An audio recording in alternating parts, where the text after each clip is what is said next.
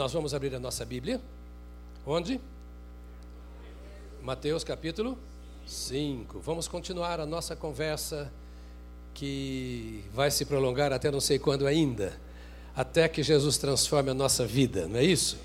Nós estamos pensando sobre ah, o caráter do homem, da mulher, do reino de Deus.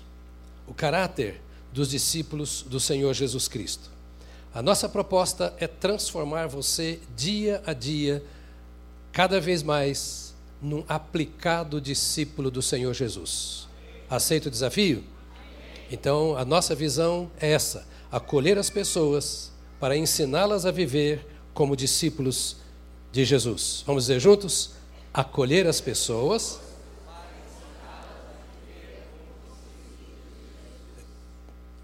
Não leva mal, não. Muita gente critica. Mas diga para quem está do seu lado: eu sou discípulo de Jesus. Eu sou discípulo de Jesus. Eu sou discípulo de Jesus. Eu sou discípulo de Jesus. Aqui em Mateus, no capítulo 5, nós falamos sobre vários versos até agora, sobre as bem-aventuranças, mas eu gostaria de ler com você Bem-aventurados os que têm fome e sede de justiça, porque eles serão fartos ou satisfeitos. Vamos dizer juntos? Bem-aventurados os que têm fome e sede de justiça, porque eles serão fartos. Outra vez?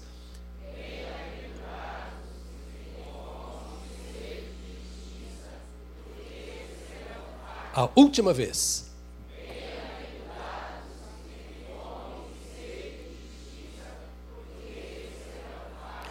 Ontem eu recebi um WhatsApp, bem de manhã, um pastor dizendo: talvez você não se lembre de mim, mas 25 anos atrás, eu tive a honra, dizia ele, de recebê-lo e hospedá-lo em minha casa, lá em Joanesburgo, na África do Sul. Quando eu li essa frase, eu já sabia quem era. E me vieram lembranças extraordinárias de 25 anos atrás, quando pela primeira vez eu pisei um solo africano.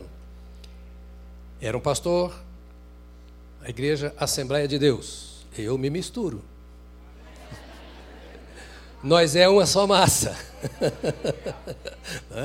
Era um pastor da Assembleia de Deus que me recebeu lá em Joanesburgo. De lá fomos para Moçambique, outros lugares, fizemos um trabalho e então voltamos. 25 anos não nos falamos, que não nos vemos. Amanhã vamos tomar um, não, vamos almoçar amanhã juntos. Foi mais ou menos assim com Mateus. Mateus escreveu essas palavras depois de 25 anos deste encontro com Jesus. Esta foi uma conversa de Jesus com os novos decididos. Eram todos recém-convertidos. Era uma classe de preparação para batismo. Todos estavam começando a aprender o que era o reino de Deus. Tinham visto todos os milagres que aconteceram, creram em Jesus como Messias e era uma esperança muito grande que eles tinham, a vinda do Messias.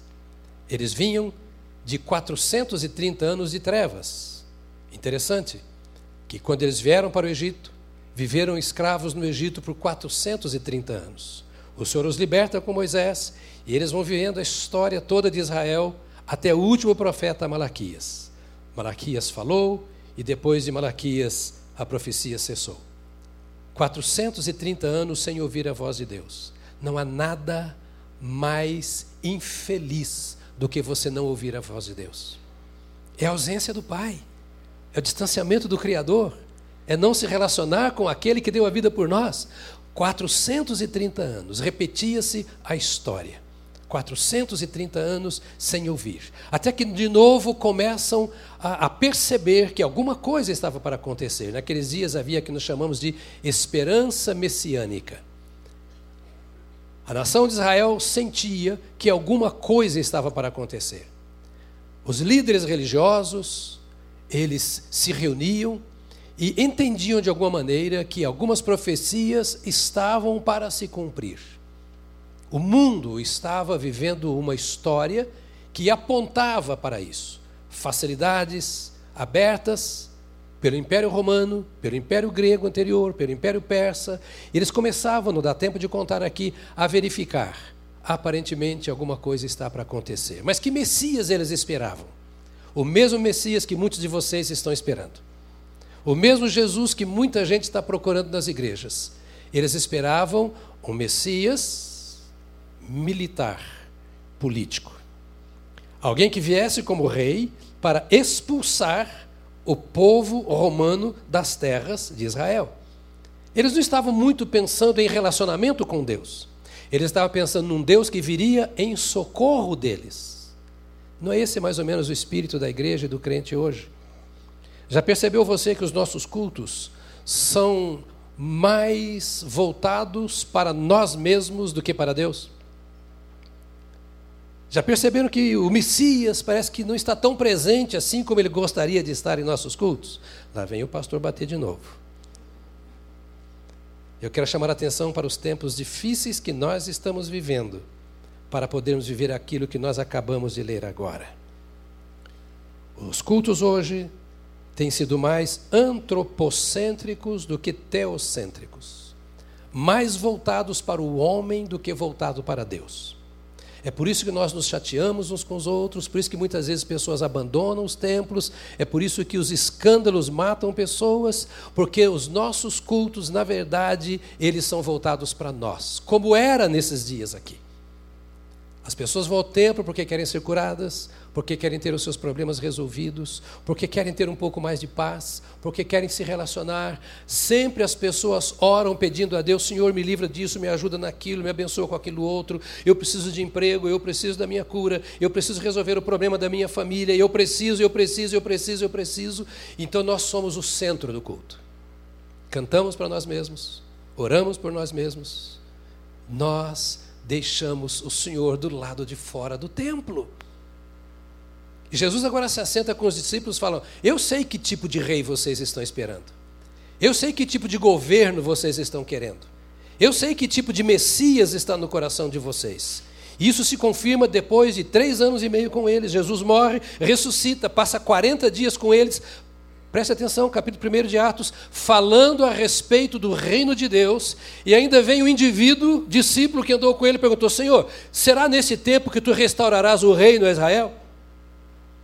Depois de andar três anos com ele, depois de ver e ouvir tudo, ainda continuavam pensando na restauração do reino político a Israel. Hoje nós vivemos um tipo de igreja que precisa ser transformada as nossas preocupações com o aqui e o agora. As nossas preocupações com essas coisas tão passageiras. Jesus, naquela conversa com os novos convertidos, diz assim para eles: Eu quero ensinar vocês a respeito de um reino que está no meio de vocês, que já chegou, de um reino que está dentro de vocês e que veio trazer alguma coisa que vocês não imaginam, que vem na contramão daquilo que vocês esperam, que lhes oferece um caminho estreito,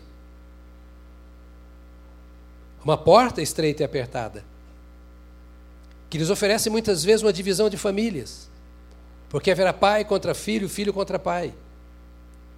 Um reino que fará com que vocês ofereçam a sua própria vida para que esse reino permaneça. Eu vim oferecer a vocês um reino que faz com que vocês tirem os olhos do presente e consigam trazer para o presente o futuro, olhando para o alto. Eu vim oferecer um reino a vocês. Para aqueles que nele entrarem, verão a sua casa construída sobre a rocha, uma casa que não cairá. Mas eu vim fazer com que esse reino entre na sua cabeça, no seu coração e na sua mente. E entre outras coisas que ele disse, ele disse assim: Olha, nesse reino de Deus, são felizes, porque vocês fazem tudo para ser felizes, serem felizes. Você trabalha para ser feliz, investe o seu dinheiro para ser feliz, você namora para ser feliz, casa para ser feliz, faz faculdade para ser feliz, compra um carro e cuida bem dele, como o pastor Rafael, para ser feliz, tira as rodas do carro para a roda não cair, para ser feliz, faz tudo para ser feliz. Mas vocês não, não aprenderam ainda o caminho da felicidade. Ele diz: Felizes são aqueles que têm fome e sede de justiça. Aí o problema da igreja é que, deles e o da igreja, é que nós sempre lemos a Bíblia pela nossa ótica. Então, o psicólogo lê a Bíblia pela ótica da psicologia. O médico lê a Bíblia pela ótica da medicina. O advogado lê a Bíblia e etc, etc. Às vezes nós lemos a Bíblia com os nossos óculos, de acordo com as nossas necessidades, de acordo com o nosso conhecimento, de acordo com a nossa pretensão. E a Bíblia deixa de ser a Bíblia, porque aí nós interpretamos a Bíblia de acordo com o momento que nós estamos vivendo ou com os interesses e planos do nosso coração e da nossa vida. Quando Jesus disse para aqueles discípulos: Olha, são felizes aqueles que têm fome e sede de justiça, eu tenho a impressão que aquele indivíduo que andava armado, como é que ele chama lá da equipe? Quem é que andava na equipe de Jesus andava armado? O Pedro, o Simão Zelote. O Pedro arrancou a espada e o Simão Zelote disse: Yes! Falava inglês na época? Agora sim, é a justiça que nós estamos pedindo. Nós queremos justiça, nós queremos o Império Romano fora, nós queremos isso, queremos a nossa justiça, porque estava lendo a Bíblia pela sua ótica. Como nós vamos para o culto e cantamos pela nossa ótica, ouvimos a mensagem pela nossa ótica, e nós escrevemos a nossa Bíblia sobre a Bíblia que está nas nossas mãos. Não diga para o irmão, para ninguém ficar que na igreja a gente fica falando um para o outro, mas você devia estar com vontade de dizer para o irmão assim: Eu não gostei dessa. Porque se eu estou doente, eu leio a Bíblia pela ótica da doença. Se briguei com a namorada, eu fico procurando uma solução, um conselho da Bíblia para resolver o problema com a minha namorada. Agora, Jesus disse assim: Eu quero que vocês entendam que a sua felicidade ela está na proporção direta da sua fome e da sua sede de Deus, da justiça de Deus. Domingo passado eu falei um pouco sobre a justiça e falamos um pouco sobre a moral, sobre a ética. Ocorre que moral e ética a gente aprende filosofia e algumas outras coisas por aí. Eu quero olhar o outro e fundamental aspecto da justiça, essa justiça pela qual nós devemos ter fome, nós devemos ter sede. Quando Jesus fala da justiça, ele está falando da justiça de Deus. Que justiça é inerente ao caráter de Deus. Caráter quer dizer característica, a marca. Ele não fala da justiça dos homens, porque Jesus não estava dizendo que colocaria o Império Romano para fora, nem que eles seriam mais ricos. Jesus não estava prometendo prosperidade nem saúde plena. Jesus estava falando de uma identificação do discípulo com o coração de Deus, o nosso Pai. E quando ele fala de justiça, ele está falando da retidão de Deus, da integridade de Deus, da perfeição de Deus, da santidade de Deus. Porque Jesus falava do reino de Deus e não dos homens. Do propósito de Deus, mais do que da necessidade dos homens. E Jesus queria então que os seus discípulos entendessem, e é assim que nós lemos a Bíblia, nós não lemos a Bíblia de acordo com a nossa necessidade, mas conforme ela foi escrita, para que ela seja a palavra de Deus para nós, e para que nós nos sujeitemos a ela como palavra de Deus. Jesus dizia então: Eu vim dizer para vocês que a vida de vocês vai ser mudada ao ponto de vocês serem santos como é santo o Pai Celestial de vocês. Eu vim dizer para vocês de fome e sede de retidão, da retidão de Deus. Eu vim falar para você de fome e sede de integridade, e não da integridade da nossa sociedade, mas da integridade de Deus. E eles olhavam então para Deus, para Jesus, certamente, e diziam assim: Mas como isso vai acontecer? E eu respondo a pergunta assim: Esta é uma mensagem que só serve para o discípulo de Jesus. O mundo não vai entender esta mensagem. Aquele que assenta ao seu lado na mesa no escritório não vai entender esta mensagem. Esta mensagem é para aquele que foi salvo, para aquele que é salvo. E essa afirmação de Jesus, ela me ajuda a me descobrir se de fato eu sou salvo, eu tenho relacionamento com Deus, ou sou um frequentador de igreja e um buscador de bênçãos. Se o meu relacionamento com Deus é no interesse de que Deus cresça em minha vida, ou se o meu relacionamento com Deus é para que Ele resolva as minhas questões.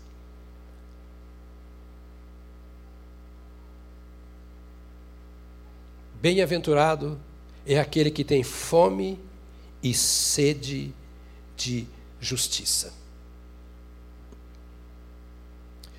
A grande dificuldade que nós enfrentamos, a maior de todas elas, tem um nome: pecado.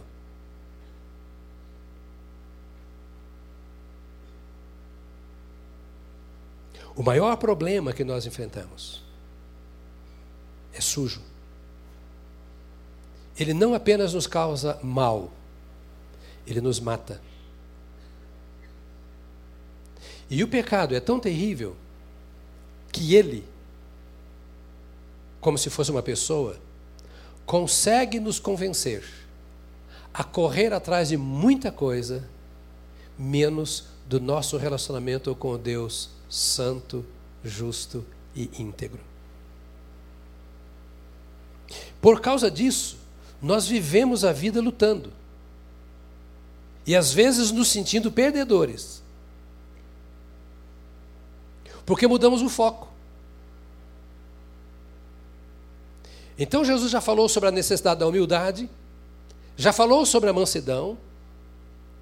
E ele vem dizendo assim: é preciso que vocês tomem cuidado com uma coisa. No meu reino, eu vim para reinar e reinar em pureza, justiça e santidade. E vocês são chamados como meus discípulos, já desde o princípio da sua carreira, para identificação com a natureza deste rei e deste reino. Na proporção em que você se identifica com a justiça, a sua vida será santificada. A sua vida se tornará cada vez mais íntegra. E isso diz respeito, outra vez, ao seu relacionamento com o Senhor Deus. Quando nós estudamos a Bíblia, nós vemos algumas qualidades do Senhor que nenhum de nós pode ter nenhum de nós conseguirá ser onipresente. Correto? Isso é característica de Deus. Onisciente, onipotente. São atributos, qualidades exclusivas do caráter de Deus. Mas outras qualidades, outros atributos de Deus são comunicáveis.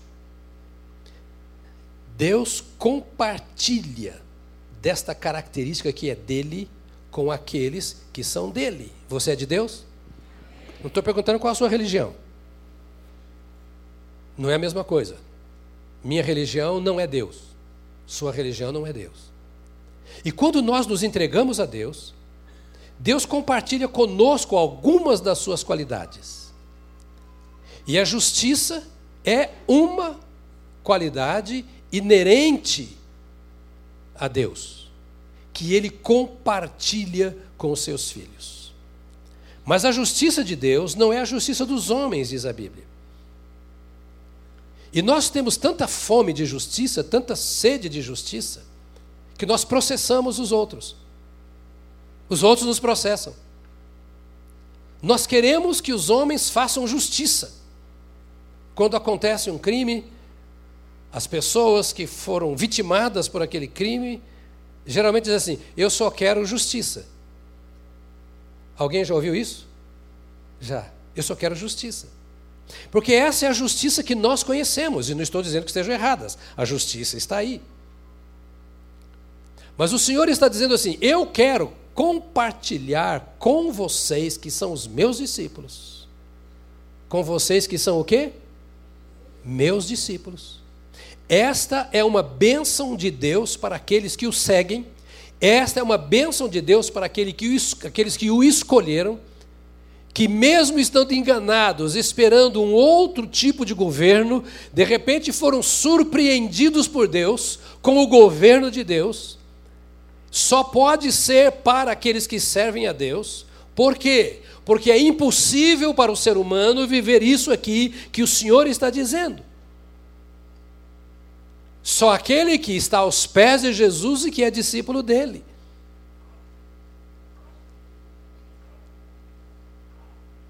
Então ele diz: tem fome e sede de justiça. Tendo pensado sobre a questão da justiça, vamos pensar um pouquinho mais. Abra sua Bíblia, se você quiser comigo, no Salmo 5, 8, para tentarmos descobrir o nosso lugar. Como o meu culto, a minha oração, o meu cântico pode ser de fato para Deus e não para mim. está assim: Ó Senhor, ajuda-me a andar nos seus justos caminhos. Tenho muitos inimigos que desejam me afastar do Senhor. Aplane o meu caminho e me mostre onde eu devo pisar. Olha que oração justa. Olha que tipo de relacionamento justo entre o filho e o pai. Olha que linguagem. Começa assim: ó oh, Senhor. Diga comigo, Senhor. Ou seja, a minha oração é feita àquele que é o dono,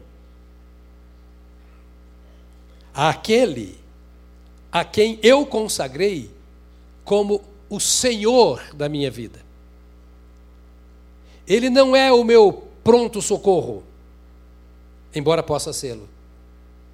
Ele não é aquele que vai responder às minhas necessidades, embora responda. Eu estou orando àquele que é o Senhor. Àquele que é o proprietário. Eu estou me dirigindo àquele que tem o direito de controlar e a autoridade para controlar a minha vida.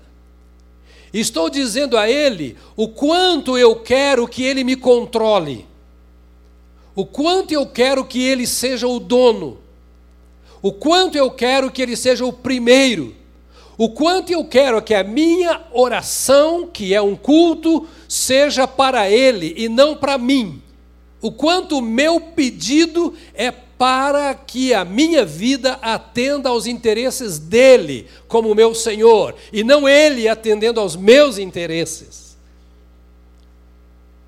Talvez alguém diga, estou fora. Mas era isso que Jesus estava ensinando para os novos convertidos e que nós encontramos aqui o salmista. Ó oh, Senhor, ajuda-me a andar nos seus justos caminhos tem fome e sede do que? Justiça. Eu não quero andar no caminho da igreja, embora deva e possa. Eu não quero priorizar o meu caminhar com a minha família, com o meu patrão, com a minha empresa, com o mundo no qual eu vivo. A vida é uma passagem, é uma marcha, é uma caminhada. E às vezes nós justificamos os nossos erros profissionais,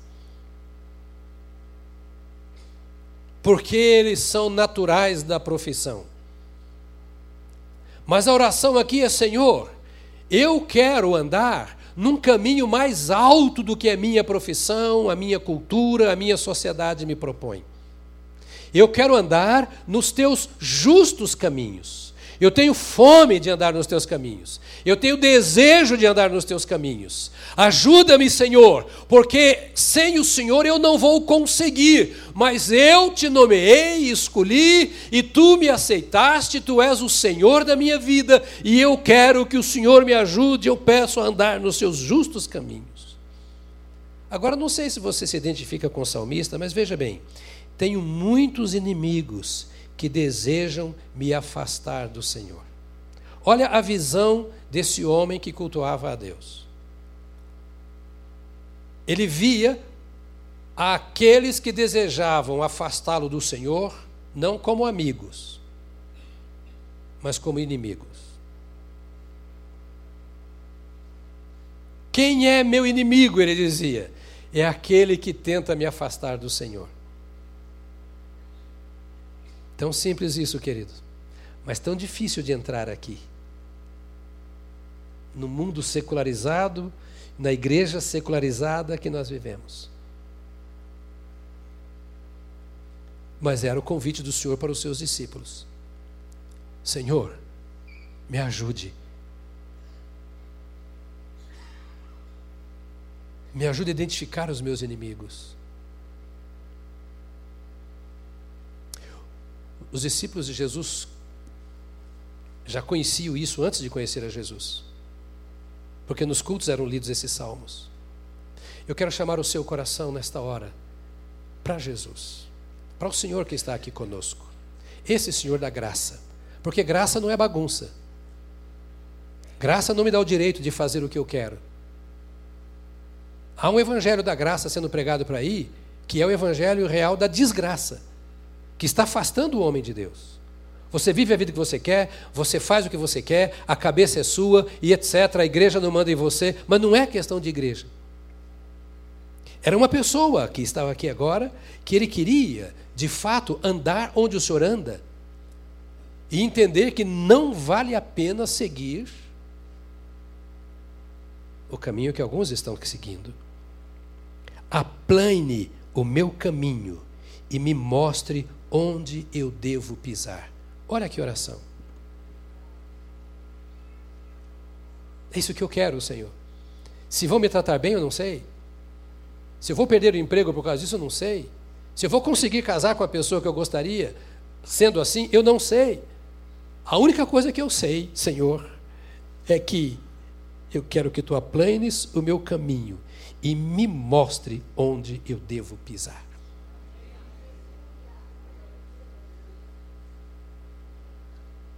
O Salmo 119, você pode ir para os versos 39 e 40, diz assim: Afasta de mim meus caminhos vergonhosos.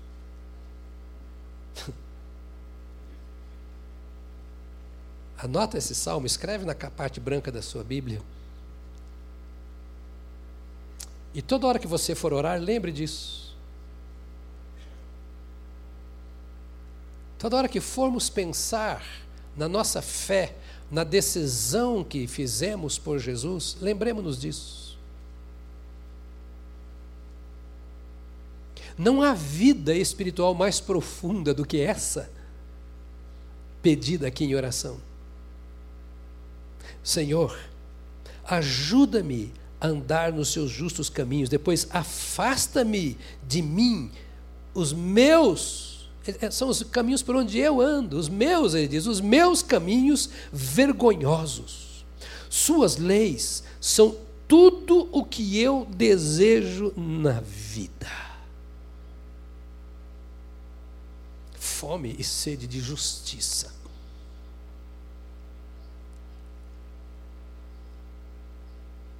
Como crentes, temos negociado este fundamento da palavra de Deus. Temos trocado as leis de Deus por leis e costumes que nada têm a ver com Deus. Querido irmão, nós não vamos ter nenhum problema com discutir questão de gênero. Não vamos ter nenhum problema se formos discutir questão de divórcio, questão de aborto. Não vamos ter nenhum problema se formos tratar desses assuntos, se antes da nossa cultura, se antes da ética da atualidade, da moral da atualidade, o nosso coração tiver fome e sede da justiça de Deus.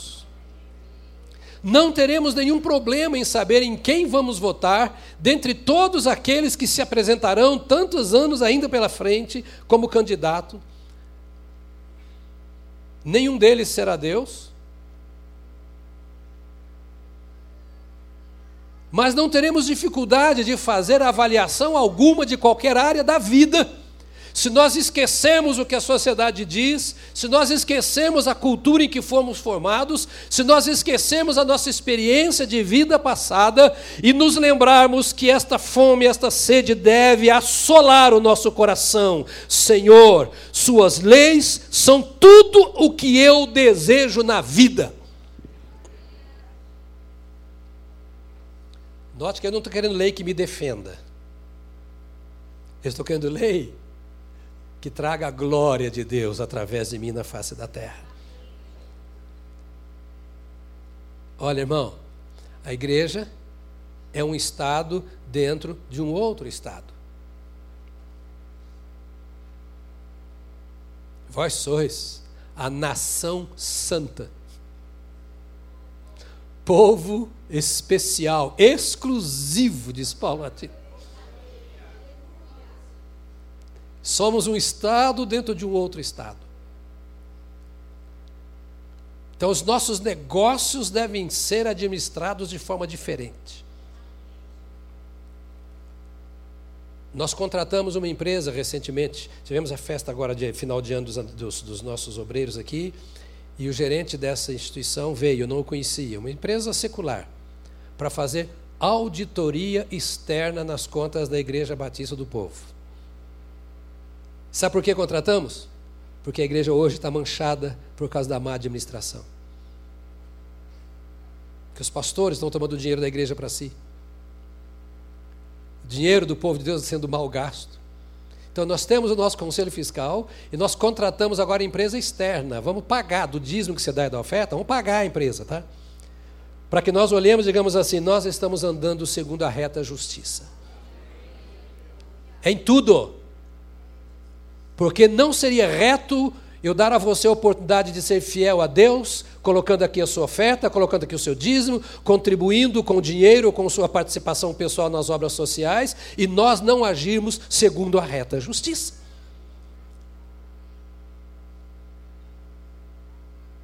Assim tem que ser na sua empresa, na sua profissão, na sua casa. Porque nós não somos chamados para ser o melhor segmento do mundo. Nós somos chamados como representantes de Deus na terra. Nós somos a manifestação viva, visível do reino de Deus na terra, como igreja do Senhor Jesus Cristo. E a igreja é composta por cada um dos seus membros. E por isso nós precisamos nos ajudar mutuamente, aceitar ajuda e caminhar em direção cada vez mais profunda nesta vida de integridade e de santidade do Senhor nosso Deus. Por isso eu repito: isso aqui é só para quem tem Jesus. Quem tem religião está fora. Isso aqui é para quem está comprometido com Deus. E Deus não me chamou para ter uma vida de religião. Deus não me chamou para estruturas. Deus me chamou para novidade de vida por meio da salvação em Jesus Cristo e da direção e poder do Espírito Santo de Deus. À medida em que vamos caminhando nessa reta justiça, o Senhor vai mostrando as injustiças que existem em nós. Porque, meu irmão, glória a Deus, porque Ele não me mostra todas as minhas falhas de uma vez. Eu ia ter um infarto ainda iria para o inferno. Mas Deus é tão bom que Ele vai mostrando passo a passo. À medida que eu vou te falando aqui, talvez Deus esteja mostrando alguma coisa no seu coração. Deixa eu dizer uma coisa: Deus não vai te matar por causa disso. Ele te ama. Ele te mostra para que você saiba até que ponto você quer andar com Deus, até que ponto você quer andar com a religião, até que ponto você quer ter seu estilo de vida, ou até que ponto você quer absorver a vida de Deus. E era confuso para os discípulos ouvir isso, como é para nós muitas vezes, porque o mundo em que eles viviam era perdidão. Iam se transformar num ET. Aliás, você é um ET. E lindo, cheiroso, perfumado, mas você é um extraterrestre.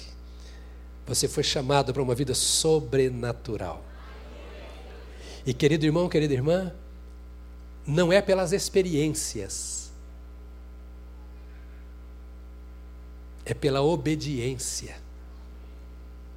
Grande problema nosso é que, além de sermos secularizados como indivíduo e como igreja, para ser um pouquinho mais santos, nós queremos ser cheios das experiências.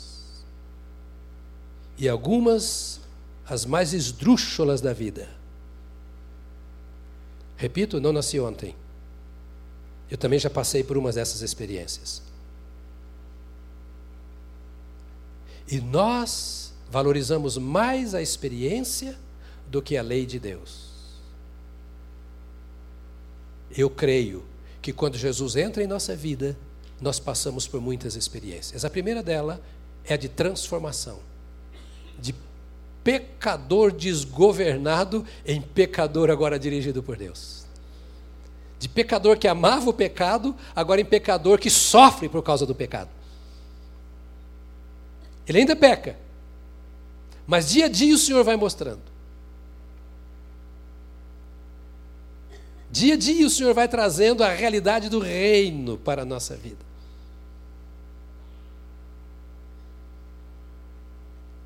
Mas às vezes nós queremos ter mais experiências do que obediência. Então me permita ser repetitivo. Tem 19 anos que eu sou nos pastorados desta igreja, e se eu ficar mais 19, você vai ouvir por mais 19 anos o que eu vou dizer agora. Porque é um costume que tem que ser combatido. Nós queremos ter arrepio na alma. A alma arrepia? Não sei. Nós queremos ver o negócio pegar fogo. Eu creio e tenho as minhas experiências com Deus. Eu gosto de estar sozinho no meu canto, orando em línguas e falando com o Senhor. É o meu momento com Deus, quando sou edificado pelo Espírito quando adoro a Deus, na minha intimidade com Ele. Eu sou batizado no Espírito Santo. Eu creio em profecia. Eu creio em revelação. Nós somos um povo de renovação espiritual. Eu creio que o batismo no Espírito Santo é uma experiência além da minha experiência de conversão. Eu passei por essa experiência quando eu tinha 17 anos de idade.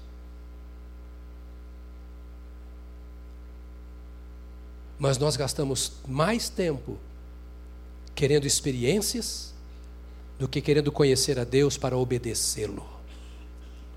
Nós gastamos aqui em São Paulo duas, quatro horas para sair, para ir para uma reunião de oração, não sei aonde, quando nós não temos tempo antes disso de passar 20 minutos aos pés do Senhor com a Bíblia aberta, procurando uma revelação do Senhor na Sua palavra, conhecimento da Sua palavra. Nós trabalhamos dia e noite, porque trabalhamos o nosso serviço lá, e depois nós vamos liderar é, grupo, nós vamos aqui para o Ministério da Música, nós vamos ser diáconos, nós vamos fazer ação social e etc. E pergunta: quanto tempo eu parei com Deus para conhecer a sua justiça? E quero me justificar diante de Deus com o meu trabalho, achando que eu estou fazendo um bom trabalho para Deus. Quero dizer para você e para mim mesmo que antes de existirmos, Deus já trabalhava muito bem sem nós que a obra de Deus não precisa de mim. Jesus não morreu pela obra de Deus, Jesus morreu por mim e por você. Para ter a nossa vida, para governar a nossa vida, para dirigir os nossos passos. Jesus teve fome e sede de nós. Ele veio e deu a sua vida plena. E fome dói. Sede dói. Cada hora que a minha boca seca aqui, eu dou um gole. Eu não fico com sede. Mas você vi, liga seu televisor e vê as notícias das crianças esqueléticas, mundo afora, porque tem fome. Estão morrendo.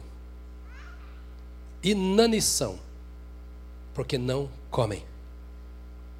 Não tem alimento. E se eu estou morrendo de fome espiritual, é porque eu não vou ao pão da vida. E ninguém, não há igreja que possa me dar o pão da vida. Não há reunião que possa me dar o pão da vida. Eu posso passar aqui essas duas horas, ir embora, ir do mesmo jeito. E Jesus se assentava com os discípulos e dizia assim: Não é para isso que eu chamei vocês. Eu quero vocês famintos. Fome e sede dessa justiça de Deus. Fome e sede desta retidão de Deus. Desta santidade de Deus. E não é para que os homens vejam é para que você leve a minha imagem e tenha a minha paz e você seja feliz. Não há outro caminho para a felicidade. Aqui estão os caminhos para a felicidade. E você não depende da cultura, do dinheiro, do status. Jesus está dizendo aqui o que nós precisamos. Olha, vocês não precisam de um governo novo, meus discípulos. Vocês não precisam de uma proposta nova. Vocês não dependem de Roma sair da sua terra. Vocês só dependem de uma coisa: do seu relacionamento com Deus. É isso que te encoraja a viver, é isso que te encoraja a não pecar, é isso que te encoraja a se multiplicar como discípulo de Cristo, é isso que te dá ousadia para, se necessário for, morrer por Jesus. Afasta de mim meus caminhos vergonhosos suas leis são tudo o que eu desejo na vida. Agora, olha só. Estou terminando. Eu sou como a salvação. Começou e está continuando. Sou salvo e estou sendo. Um dia. Então aqui estou. Chego a suspirar de tanta vontade de cumprir as suas instruções. Está aqui, na minha versão, Salmo 119 chego a suspirar de tanta vontade de cumprir as suas instruções. Olha que oração. Olha para mim, querido. O que você veio buscar aqui? Grande parte dos cantores e pessoal que faz show por aí são meus amigos. Cantamos aqui a música do Baruch, a última. Baruch esteve aqui na nossa festa. Na... Que dia foi? Terça-feira. Baruque é meu amigo. Nívia, que vocês cantaram aqui hoje, foi minha ovelha desde menina. André, Ana Paula, criados dentro da casa, da minha sala, com a Aline, são meus filhos. Quem mais? Poderíamos trazê-los e fazer show aqui e ter que alugar uma casa no centro da cidade, ou sei lá onde, para estarmos todo dia fazendo essas coisas. E vocês iam pagar com as suas entradas. Iam felizes para um show. São meus amigos, são homens de Deus e mulheres de Deus.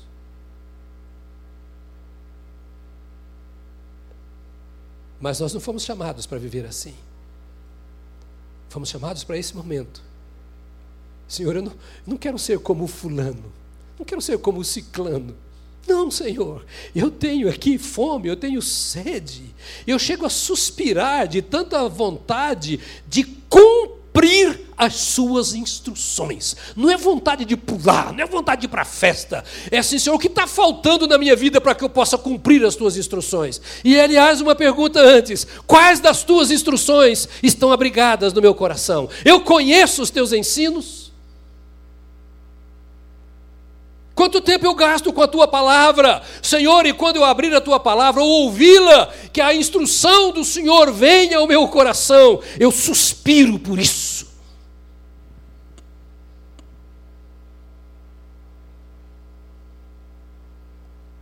Só pelo Espírito de Deus. E essa é uma medida que me ajuda a avaliar o quanto o Espírito de Deus está dirigindo a minha vida o quanto o Senhor Jesus Cristo está dirigindo a minha caminhada. É porque eu tenho fome de ouvi-lo. Tem gente que não aguenta chegar em casa desesperado para ver a novela, ver o filme, ver não sei o quê. É por isso que você suspira. Não veja quarta-feira para ver o Palmeiras ser. É por isso que você suspira.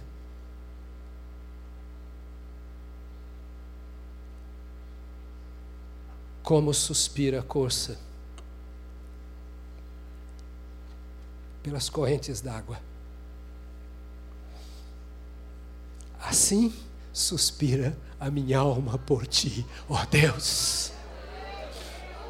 Oh, aleluia.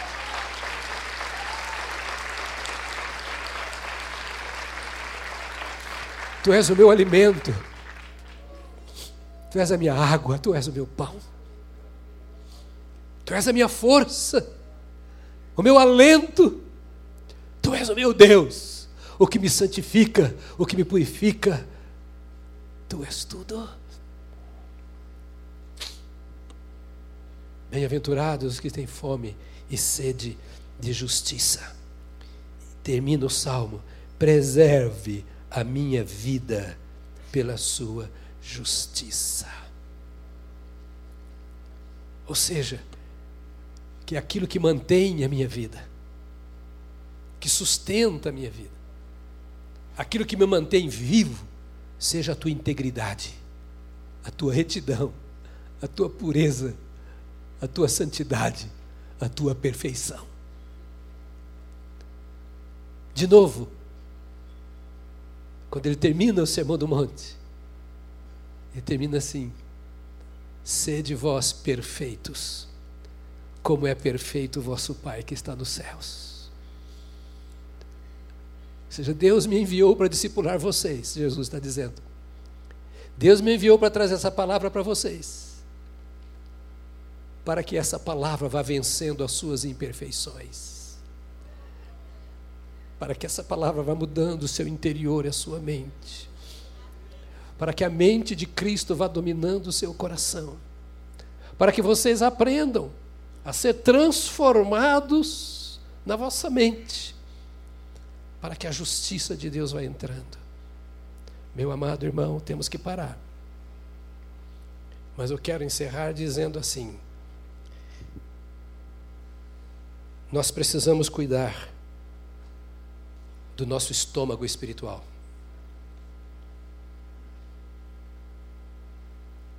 Tem que caber comida aí. E vou dizer que essa comida não engorda. Você não precisará ir para a academia. Uma comida pura. Sem contaminação. sem os meus óculos, sem o meu ponto de vista, sem a minha intelectualidade. Era comida dada para o pobre, para o analfabeto, para o moribundo, para o pedinte à beira da estrada. Era comida que qualquer analfabeto podia entender. Mas o ministro da Fazenda da Etiópia não conseguia entender e foi preciso que o Espírito Santo arrebatasse.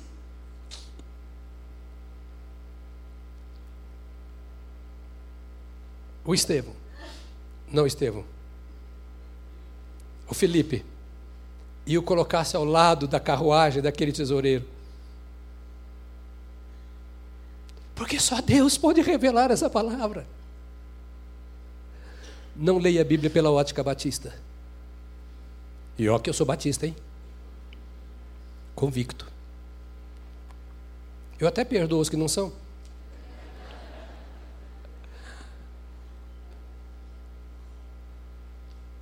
Não posso ler a Bíblia pela doutrina da igreja. Eu preciso ler a Bíblia como ela foi soprada pelo Espírito Santo. E aquilo em que ela me é trazida pelo Espírito Santo.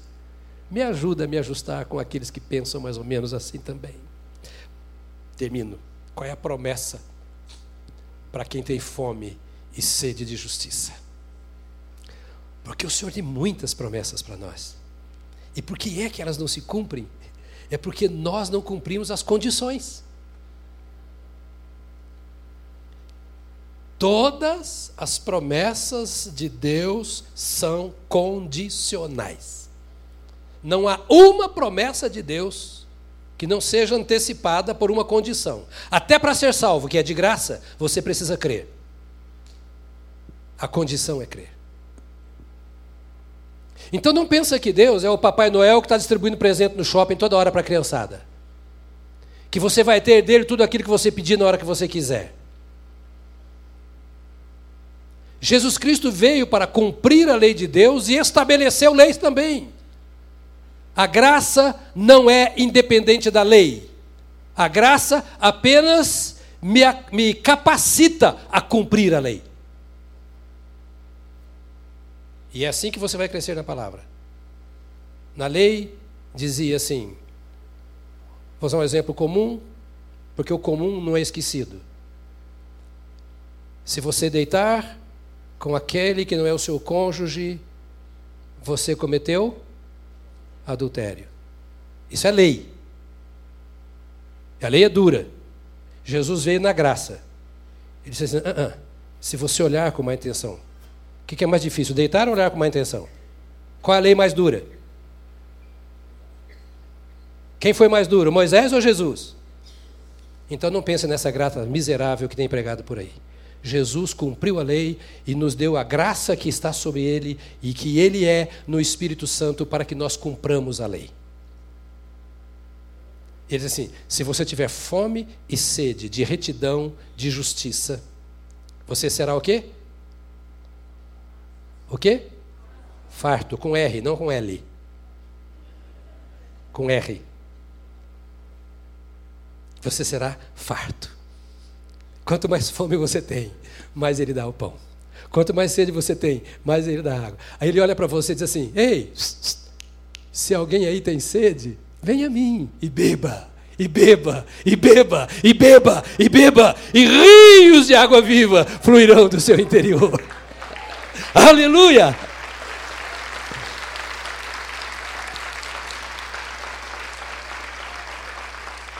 Vou pedir a você para ficar de pé, porque a nossa conversa não termina. Eu quero orar com você.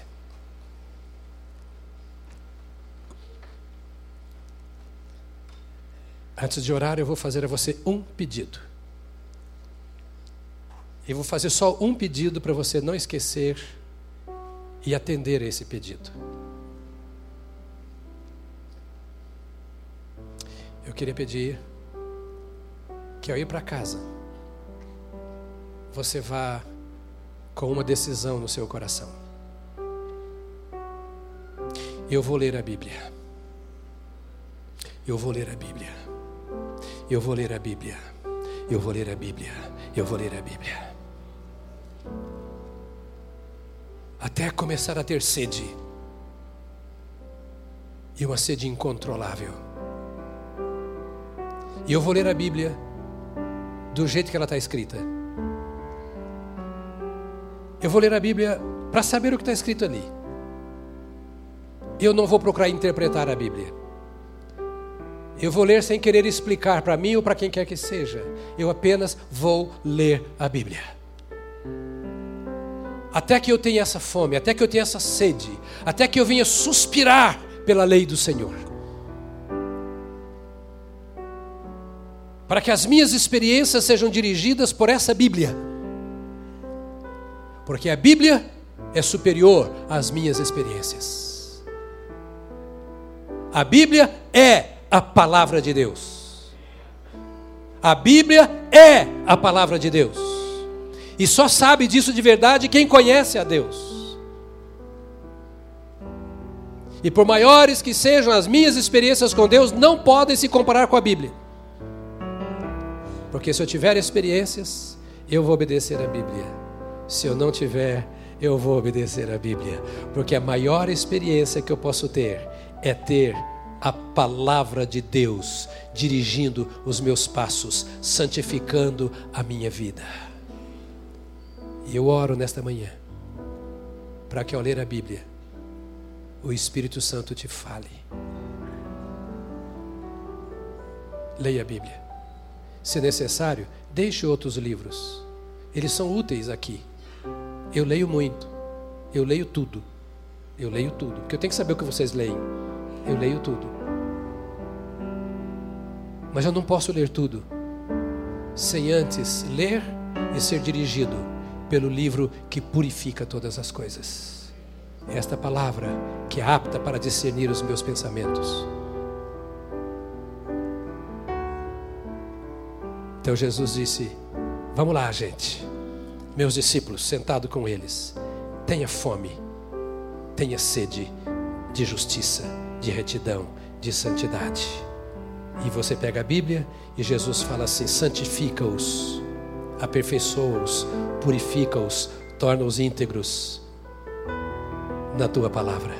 A tua palavra é a verdade. Santifica-os na verdade. A tua palavra é a verdade.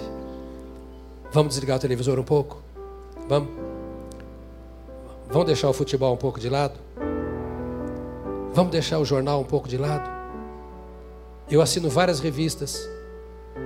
E sabe o que eu fiz? Cancelei tudo, vou ficar com uma só. A gente vê tanta bobagem, né? Vamos ficar com o que Deus fala. Eu ouvi muitos professores na universidade, coloca tudo sobre o crivo das escrituras. Resolve o seu problema e vamos ser felizes. Serão fartos. Fartos, fartos. Fecha seus olhos. Agradeça a Deus porque você tem o Espírito Santo. Porque tudo é impossível. Estas coisas são impossíveis se o Espírito Santo não nos guiar, não nos dirigir, não vivificar. Só o Espírito de Deus. Por isso, só crente pode entender isso. Porque tem a luz da verdade. E quando eu falo crente, não é o membro de uma igreja de crente, não. Crente é aquele que crê em Jesus Cristo como seu Salvador e na palavra de Deus como palavra para a sua vida. Quem sabe nesta manhã, enquanto nós oramos, você está do lado de alguém com seu coração vazio, dizendo: Eu gostaria tanto de ser feliz, de ser guiado numa vida de felicidade, mas eu tenho vivido tendo só prejuízos nas minhas emoções, no meu corpo, nos meus relacionamentos, vazio no meu interior. Esta é a hora de você vir para Jesus. Para uma pessoa chamada Jesus. Você não quer receber a Jesus como seu Salvador nesta manhã e Senhor da sua vida? Que tal você se tornar discípulo de Jesus Cristo nesta manhã, como foram aqueles? Dizer, eu quero aprender de Jesus, ser um adepto de Jesus, da pessoa e da doutrina de Jesus. Eu quero ser perdoado por Jesus e salvo por Jesus. Alguém entre nós, nesta manhã preciosa que Deus nos deu, que tem fome de Deus, sede de Deus, e sente que nunca teve uma experiência de transformação e quer hoje entregar a sua vida a Jesus como seu Salvador e Senhor. Se há, eu e a igreja vamos orar por você. Se você levantar a sua mão, agora deixa eu te lembrar: esse culto é teocêntrico, é para Deus e não para mim. É se você quer entregar a sua vida a Deus, não convidar a Deus para resolver seu problema. Se você quer dizer, Senhor, eu sou tua, eu sou teu e eu quero viver para o Senhor. Há pessoas entre nós que querem entregar a vida a Jesus e que oremos a seu favor nesta manhã. Se há onde está, levante a mão bem alto assim. vou pedir a você que não levante a mão adorando agora, porque eu vou confundir você, né? Na galeria há pessoas que querem dizer, eu quero esse Jesus. Deus te abençoe, querida. Pode abaixar sua mão. Já vamos orar por você. Há mais pessoas, rapidinho. Há mais pessoas. Olha, eu não conheço esse Jesus. Eu quero experimentá-lo. A vida e o poder, a transformação desse Jesus. Há mais alguém? Se há, levante a mão bem alto, assim, bem alto, bem alto para eu ver, bem alto. Eu vou pedir a você que levantou a mão que venha aqui. Se você não levantou, mas quer entregar a sua vida a Jesus, venha aqui também agora. Jesus vai mudar a sua vida. Ele veio para isso. Ele veio buscar e salvar o que estava perdido. Ele é a luz que ilumina o nosso coração, a nossa mente. Ele é aquele que perdoa o nosso pecado, nos purifica de toda injustiça. Ele derramou o seu sangue e nada há maior do que o poder da vida de Jesus Cristo dado no Calvário. Há mais pessoas nesta manhã que querem vir entregar a vida a Jesus, desviado e quer reconciliar-se com Cristo. Nós vamos orar agora, mesmo enquanto estamos orando. Se você quiser vir, dizendo: Senhor, andei longe de ti e eu quero voltar, é hora sua. Vamos fechar os nossos olhos e vamos orar ao Senhor. Pai, nós colocamos essas vidas perante ti. O Senhor as conhece. O Senhor as vê por dentro e por elas enviaste o teu filho Jesus. Eu oro agora a Deus para que o Espírito Santo ilumine estas mentes e estes corações para que a palavra da verdade seja alojada e transforme estas vidas para a tua glória. Que a fome e a sede comecem, ó Deus bendito, a ter resolvido o seu problema. Que a busca cesse aqui agora e que só haja a partir de agora a busca do crescimento em Ti. Deus, transforma-os, traz a tua paz aos seus corações. Ó Deus, liberta-os e revela-lhes o teu amor para a tua glória, em nome de Jesus. Amém. Amém. Queremos ajudar vocês. Nós vamos dar para vocês uma Bíblia e vamos anotar o seu nome porque vamos orar em seu favor. Eu vou pedir a vocês que sigam o Serginho que está aqui do seu lado para que vocês ganhem esse presente e, se quiserem, nós vamos ajudá-los nessa caminhada. Depende de vocês. Tá bom? Serginho, por favor, os irmãos estão com ele. Eu queria que você desse a mão a quem está do seu lado agora. Isso, pode. Isso, eles vão passar por aí. Depois que passarem, você pode fechar o corredor. Pronto. Que tal você perguntar o nome dessa pessoa? Não pergunta se ela está com fome ou cansada, porque provavelmente esteja. Só o nome.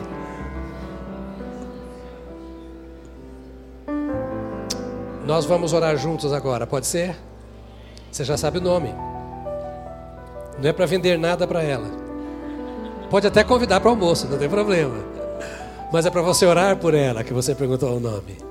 E ela vai orar por você. A pastora, eu não sei orar. Então deixe que orem por você. Nós vamos ministrar ao seu coração nesta hora. Se você nos visita, nossa gratidão pela sua presença. Eu espero que o Espírito Santo de Deus continue soprando esta palavra sobre o seu coração. Está o nosso convite para que você volte, esteja conosco outras vezes. Faça daqui a sua casa. Né? Você não vai ter prejuízos em vir aqui, com certeza. Comece a orar por esta pessoa. Bendito seja o teu nome. Bendito seja o teu nome, nosso Deus. Tu és a razão de estarmos aqui. Tu és a razão de estarmos neste lugar. O culto que oferecemos é ao Senhor. E ao Senhor consagramos a nossa vida nesta manhã. Para uma semana de relacionamento contigo. Para uma semana de serviço ao Senhor. Ó oh, Deus, toma cada momento da nossa semana e cresça em nós. Dá-nos fome e sede da tua retidão. Dá-nos fome e sede de nos assemelharmos a ti com o seu caráter Ó Deus, em nome de Jesus, conduz este povo nesta semana para uma semana de vitória sobre o pecado, de conquistas para o teu reino. Aumenta em cada um de nós o desejo de vermos vidas transformadas, de compartilharmos com outros aquilo que tu tens feito em nosso favor e em nossa vida. Leva-nos nesta semana como instrumentos de paz, de alegria, de retidão, de companheirismo. Usa-nos em favor desta cidade usa-nos em favor das famílias. Em nome de Jesus Cristo nós oramos. Amém, amém, amém. Aleluia. Deus te abençoe, querido. Domingo que vem continuamos. Traga pessoas para a festa do Natal que vai acontecer aqui no dia 23. Traga pessoas.